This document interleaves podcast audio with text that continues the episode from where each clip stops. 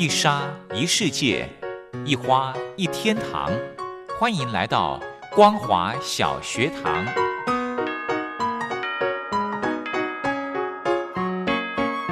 让我们一起学习，一起分享。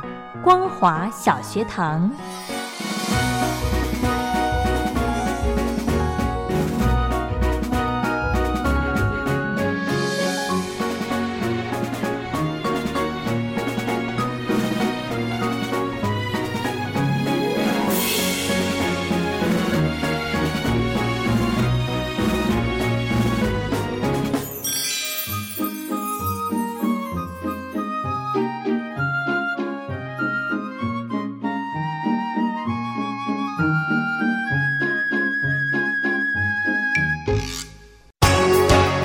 流行小学堂，Hello，听众朋友，大家好，欢迎收听光华小学堂，我是黄轩，非常开心，到了礼拜五的时间，要跟大家进行的是流行小学堂，很荣幸的可以再度邀请到雷洛哥到节目中来跟听众朋友分享大小事。先来欢迎雷洛哥，好，黄轩好，各位听众朋友，大家好。嗯，今天想跟听众朋友聊一个。主题，嗯，聊一个话题，因为我们昨天呃跟大家分享了电影嘛，对，哦，那今天呢，我想说我们来聊一聊这个什么叫做仪式感。哦，仪式感，对，我不晓得黄轩，你对于一年当中，其实以华人世界里面最重要的一个春节，嗯，端午，嗯，中秋是，呃，对于每一年必须过这三个节的。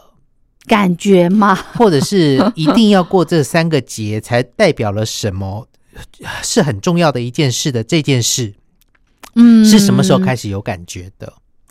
哇，过年当然就是印象很深刻，就是从小时候嘛，领红包嘛，对啊，可以玩嘛，跟一些然后放长假常见面的一些表兄弟、堂兄弟姐妹遇到。对，对不对？然后叫跟要叫一些爸妈叫你要叫名呃叫称呼的问候的一些长辈，可能 一年只见过这一次面的这个长辈见面嘛。对对对，这是一开始大家对于呃所谓的每一年过年，每一年一定要过的年必须会做的事情。对，都是小时候的印象啦。就是比方说像刚刚讲到了端午节啦、中秋节，对对，我觉得这就是。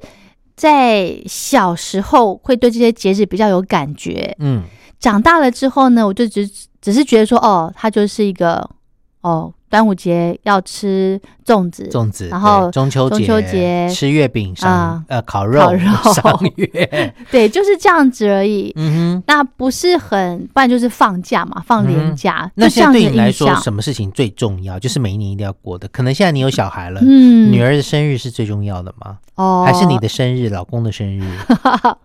我其实我不太。不太爱过这些节耶，因为我觉得像以前年轻的时候，呃，小姐的时候还是喜欢过情人节呀，对不对？什么什么纪念日什么鬼的，对不对？现在我跟你讲，所以你不会特别说，no，老公，明天是一个很重要的日子，然后要他猜是什么日子，他想破头也不知道那种。我不是那种很很浪漫，我不是很注重这种这种仪式的人。哎，可是有些长辈会不会年纪越大越重视？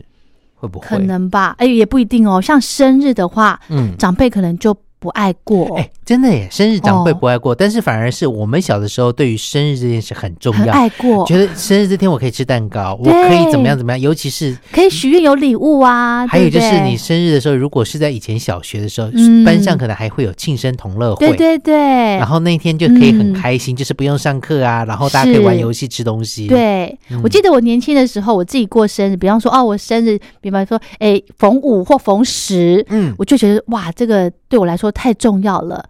我一定要送给我自己礼物，这样子。哎，以前有一首歌曲叫做《十九岁的最后一天》，伊能静唱的。那时候听到这首歌的时候，真的就是十九岁的最后一天，真的。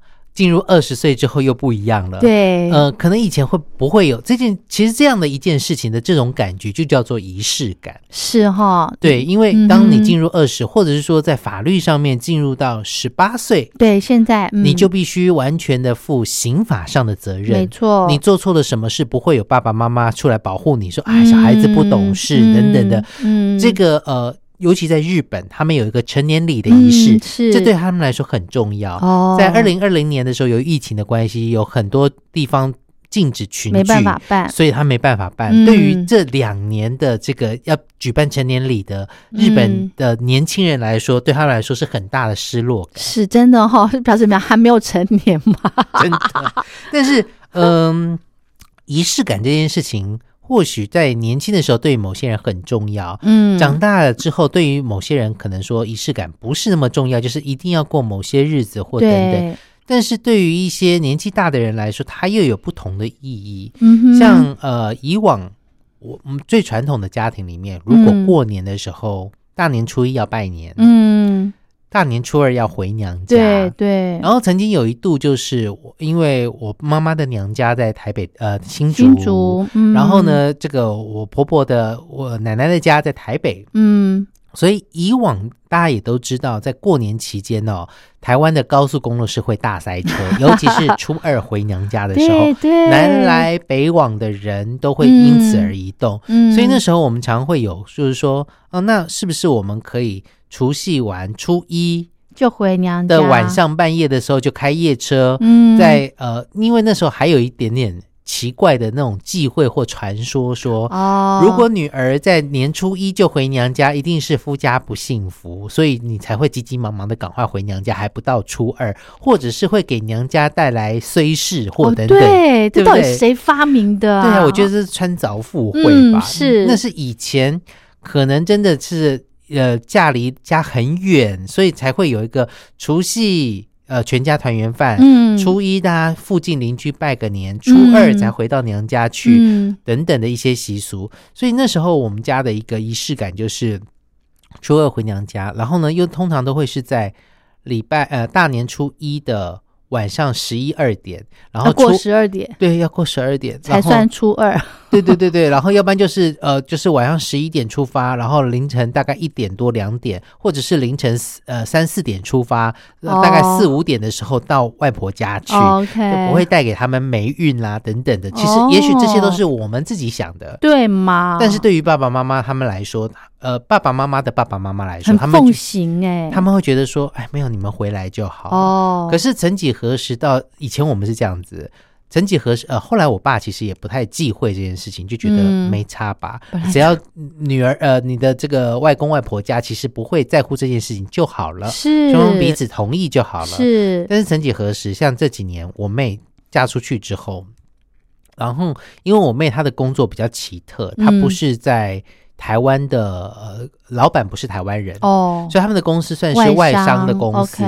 所以他们呃，甚至有些时候除夕夜是要工作的，工作到下午三点四点，哦，然后晚上才有办法赶回去吃年夜饭。哦，然后大年初二或初三其实就开工了，不像是一般都是初初五、初六，对不对？然后就会其实呃，对于他们来说，一般的上班族来说，就是希望过年有什么样必须得做的事情，就是仪式感，大家要做的嗯拜年啦，嗯呃，回娘家吃饭啦，等等的。如果能够赶快结束，嗯后面多的时间他们就可以休息。嗯，他们也许懒懒的不想出去走，不想去人挤人，就去休息。嗯但是呃，我爸妈突然就有了一些坚持。嗯在几年前，我其实大概是大年初二的时候，我就安排出国飞出国，哦因为我觉得对我来说，难得的长假回娘家，对，嗯第一个难得长假，因为你知道我们做传播工作的，对，如果人家上班，他会打电话跟你联络一些事情，嗯难得是你。不上班，别人也不上班，所以他自然不会打电话来烦你一些事情，你也不会觉得说带呼了别人。是所以我大概会大概选大年初一或初二，我可能就飞出国去玩这样子。嗯然后呢，而且我也觉得大年初二回娘家嘛，是父母招待女婿的日子，女儿回娘家、跟我儿子是没有关系的啊。嗯所以我就想说，那应该没有我的事啊。可是我爸妈呢就很坚持，尤其是我爸，哦，不行，你一定要在家。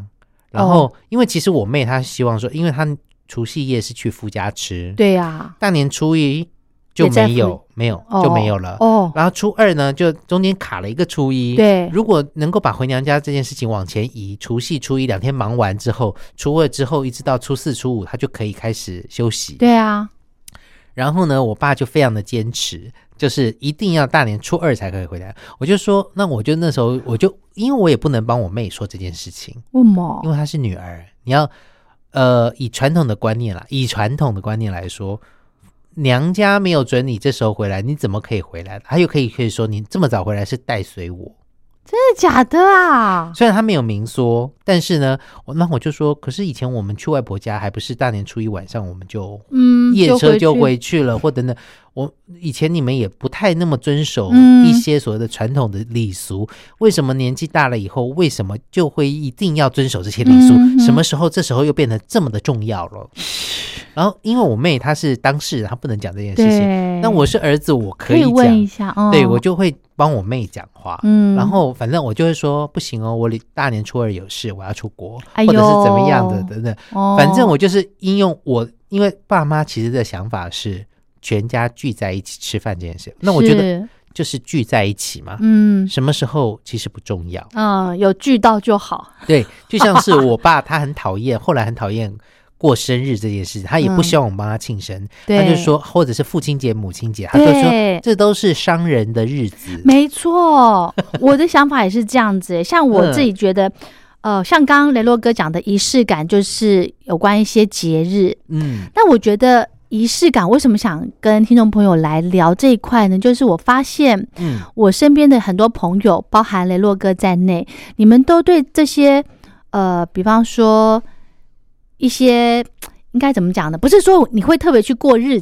不会是，应该说你不会去特别想要去过过什么样的对嗯特别的什么庆祝啊什么的，嗯就是你会把自己的生活过得很好。比方说，哎啊、今天是诶开工的第一天，我觉得要有一个好彩头，对，新气啊象，，对我就会去想一些东西，嗯就是让自己很很开心的事情。嗯对，像我就不会耶，嗯我就不会说哦，我一定要诶，比方说像雷洛哥自己一个人吃饭的话，会弄得哇摆盘呐、对对不对？因为对我来说，那就是仪式感。因为我忙了一天之后，让我觉得能够最放松、好好犒赏自己的方法，就是吃一顿大餐。对，这个东西可能是自己准备的，对或者是我准备了以后，觉得摆盘摆的美美以后，开始吃掉它。虽然吃了就的乱了，但是就觉得对我来说，这就是一种仪式感。真的哈、因为我觉得好用心安排生活，就是我最大的仪式感。真的，我就是很羡慕这种用心安排生活。嗯像比方说，有些人会把自己家里面布置的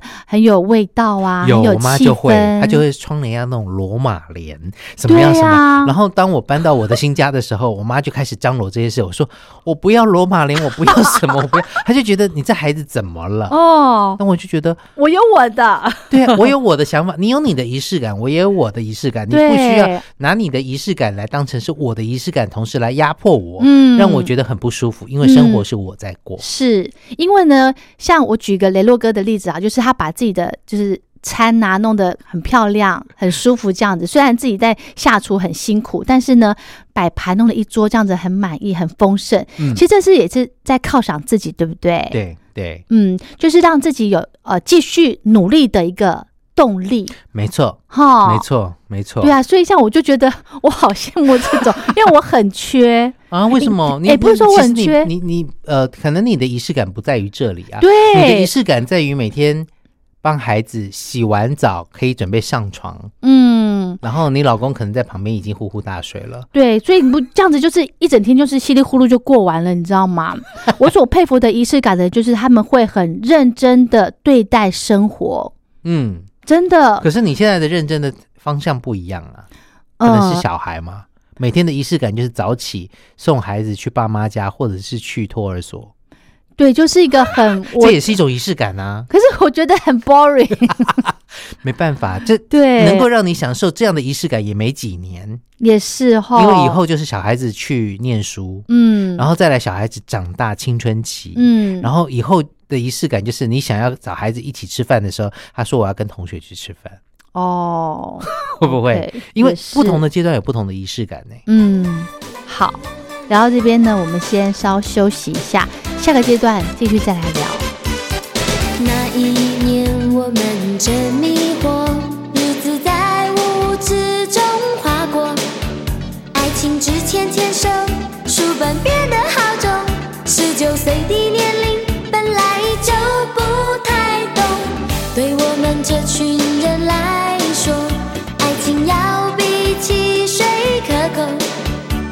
成不变的日子，我们从来不过。十九岁的年龄本来就该挥霍，忽然之间就走过。狮子头的年龄没留下什么，二字头的开始，我好想说，如果一切可以从头来过，是否可以选择？九岁的最后一天，阳光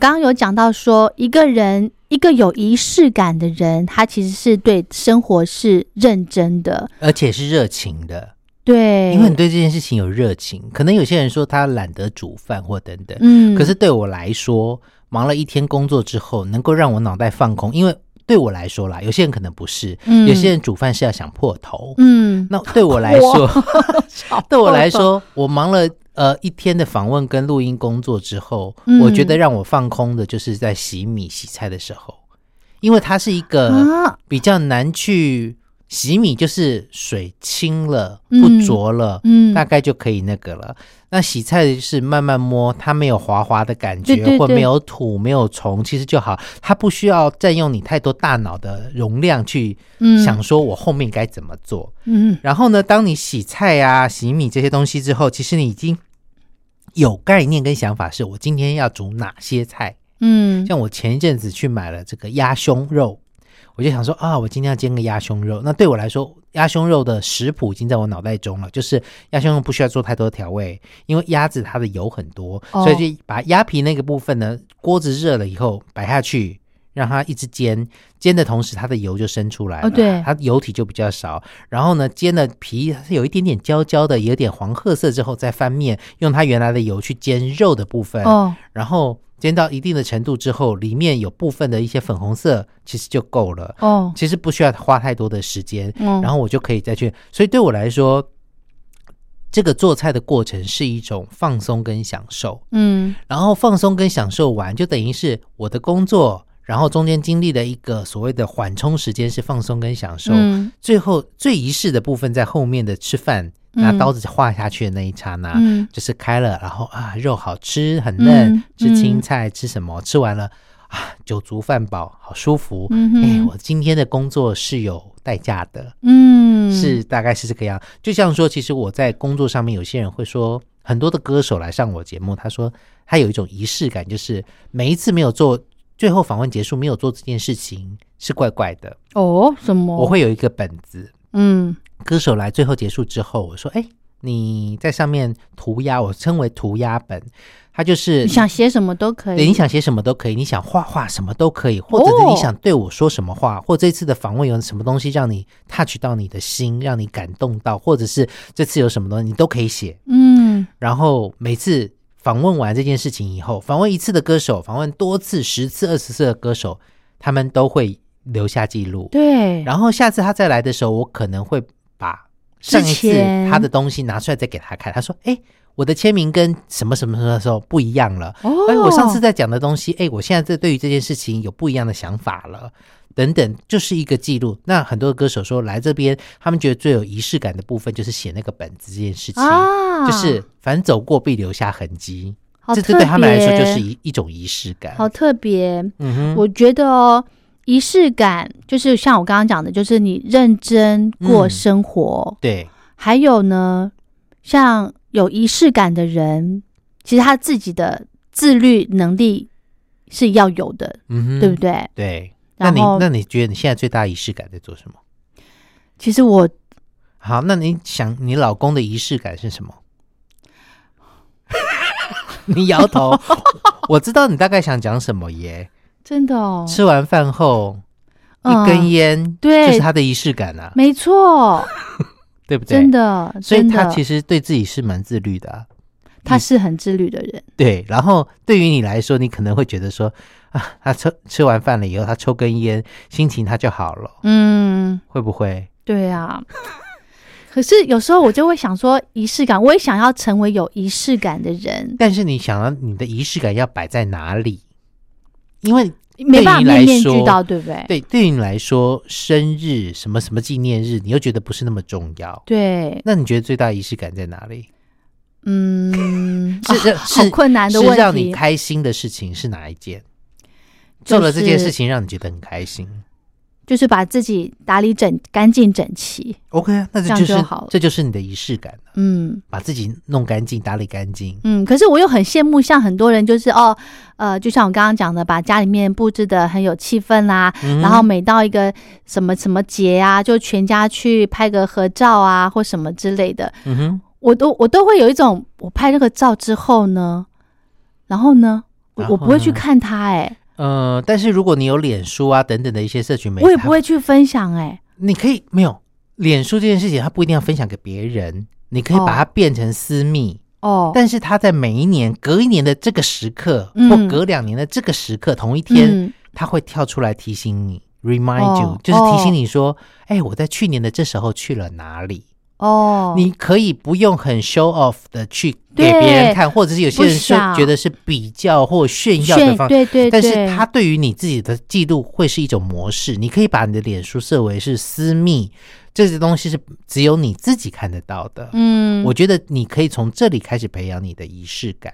是哈，因为有时候留了很多照片，留了很多影片，嗯只是存在自己的手机里面，对，然后你换了手机怎么办呢？就会过过去啊。那那手机要越来越大只啊。对，所以我就想说啊，这么好痛苦。然后每次到去去玩一个景点，其实我就不喜欢拍照，嗯，我就会变得不喜欢拍照不。行，你总是要为自己留点照片。我以前也不喜欢拍照，因为我有一阵子大家看到我，嗯，愁容惨面，就是呃没有没什么笑容，其实哦。就是。呃，你会发现很多的媒体工作者久了之后会有一些些的职业病，像张小燕的小燕姐，是。她在节目开录的时候，她整个人是很嗨的，嗯。但是你看她在准备，像之前去摄影棚里面看他在拍拍节目的时候，嗯，他在读稿的时候，他表情是很严肃的没有什么笑容。你会觉得他嗯是不高兴吗？生气吗？嗯还是工作内容太重？不是，他只是对于自己的节目这件事情很认真，嗯他的认真的表情在那里。嗯对，所以说，当他节目一开拍，灯一亮的时候，他整个人是开放的、放开的，嗯你会觉得说，嗯哎，跟刚刚完全是不一样。或许有些人说，哎，这种人是不是两面人？其实并不不是，是，而是他对于不同的工作的时间的时候，有不同的态度去面对。嗯其实我们很害怕，就是我们当别人准备了一些东西，结果别人嘻嘻哈哈一点都不去阅读的时候，你会觉得他对这件事情是不重视的。哦是他反而你在跟他聊，就像黄轩找我来上节目，如果我今天没有什么准备，我就来上节目，甚至他突然问到一个问题的时候，我说我不知道、欸，嗯。你会觉得这话已经很难聊下去了。嗯。前一阵子台湾发生了一件事情，然后有一个综艺界的大哥就说，不知道怎么样跟人家聊天的人不要出来赚钱。哦，不要出来 赚钱。OK，对，其实你就是随时要准备好嗯很多的生活的一些体验。那也许对于我们的仪式感，就是黄轩觉得我们在录节目的时候啊，旁边对你最大的仪式感，就是因为疫情的关系嘛，嗯，喷酒精，哦，先消毒。哎呦，哎，这是很实际的东西，我们也让嗯听众朋友知道，我们在做广播的时候，我们一方面是保护自己，也保护别人。那这也是因为整个新冠疫情的时代来临的时候，所带给我们的一些改变跟影响。像我，嗯你知道，我刚刚跟黄轩讲到说。我最近换了新的手机，是你知道现在新的手机，一方面是有一种是人脸辨识，对一个是指指纹纹辨识，一个是输入密码，一个是画图形。对，那我换了新的手机之后，它有画图形的，有人脸的，也有指纹的。哦，然后呢，你你知道吗我在新手机里面，我就是人脸跟指纹我都想要弄，OK，反正多种方式嘛。对啊，对，总总万一哪一天呃戴个帽子或者戴个口罩，别人认不出来，手机认不出来，你打不开对，真办。的，哈，所以我都设定，嗯你知道吗？我就当开始设定的时候，因为一般如果是苹果的手机，它有一个可能有一个圆点或某个部分旧型的手机，新的它就是人人脸的。嗯，那我这一个呢，因为它是某个厂牌的，它就是有一个超音波的指纹辨识，所以我就必须按在那个点。刚哦，开始第一次设定的时候，我按了好多下，而且换不同的角度按，哦因为可能手机会是这样直的按，也可能是斜的按，或者你要让它去辨识你的手指。对，我按下去，我按了十几次、二十次，他说：“请你。”他荧幕上显示，请按用力一点。我想这是一块玻璃，我怎么敢按太用力？对啊，不是 touch 就好了，OK，后来才发现，原来是我没什么指纹呢。啊，我没什么指纹的原因是为什么呢？你做家事，还有呢，就是我常喷酒精擦手，在外面的时候，嗯，那皮肤其实太干了，会越来越薄，对。然后我也会耶，对，因为其实呃，你会发现说，像我的手机的表面还算是蛮干净的，嗯有些人按上去指纹多，可能是嗯。他有涂涂护手霜，对，手有湿气或者是油脂或脏东西按下去，其实按下去有指纹，对于这种手机来说辨识是容易的。嗯，但是对我来说辨识不容易，尤其他第一次要学你的指纹要去辨识的时候，设定的时候。不记得，所以我我同样一只手指，我设定了三个档案让它可以不断的设定。但是呢，后来设定完之后，我要去解锁的时候，他又说侦测不到我的指纹。我就想说，天哪！可是这个疫情的关系，我我这样的状况只会其很严重，因为是我的手指很干，对很干，然后又没有什么油脂的时候，就是留不下指纹，是无法设定的。我也是，我也是。哎呦，好啦，今天跟今天跟大家聊仪式感，嗯，不晓得听众朋友有没有仪式感这种这个习惯？对啊，我觉得是蛮好的耶。因为人生当中有不同的节点在，你过了这一关之后，下一个关卡又是不一样。像小时候最容易记得就是我掉的第一颗牙齿，我会收下来，哦，或者是我手去撞到这个指甲 O 青了、哦。黑青了，指甲后来整片掉下来，我会保存下来。嗯，然后呢，长大之后你会发现这东西越来越多，嗯，然后你会发现你的记忆没有像以前那么好，嗯，然后你会觉得说，我我真的需要这些东西吗？就是人会嗯。不断的去在不同的年纪跟时间的区段里面，决定当时你的仪式感是属于什么样的东西。嗯，哦，以前我可能会觉得生日很重要，现在我觉得不重要了。对现在我可能觉得说，哦，什么什么什么东西是重要的。嗯访问完给歌手或来来宾签名，嗯写一些东西或拍个合照，这是重要的。嗯，也许我不一定会 show off 出来，但是对对我来说，这是人生可能在老年的时候拿出来嗯重新回忆我的人生的一个蛮有趣的。但是当你不准备这些东西的时候，你以后想要回忆的这件事情，你是嗯想回忆也没有了。是对，真的，所以要努力，嗯让每一天都有一些记忆点，对，对对不，对？对，这个嗯也许是一个蛮重要的事情。嗯，对，好棒哦！大家想一想，您生活中有什么样的仪式感呢？是啊，我现在也要回去认真的来，想一下怎么过生活，然后怎么样创造记忆的节点。没错，创造我要的仪式感。嗯 OK，嗯，今天的节目就跟大家分享到这，谢谢雷洛哥，谢谢黄轩，谢谢大家。常被人问你什么态度，常被人说你有点麻木，有人笑你好骗得离谱，说你是不合群的动物，急着证明自己的深度，却常被人轻视和低估。镜子前面你觉得无助，找不到出路。你常觉得自己是一个废物，出生就错误，挤在这个世界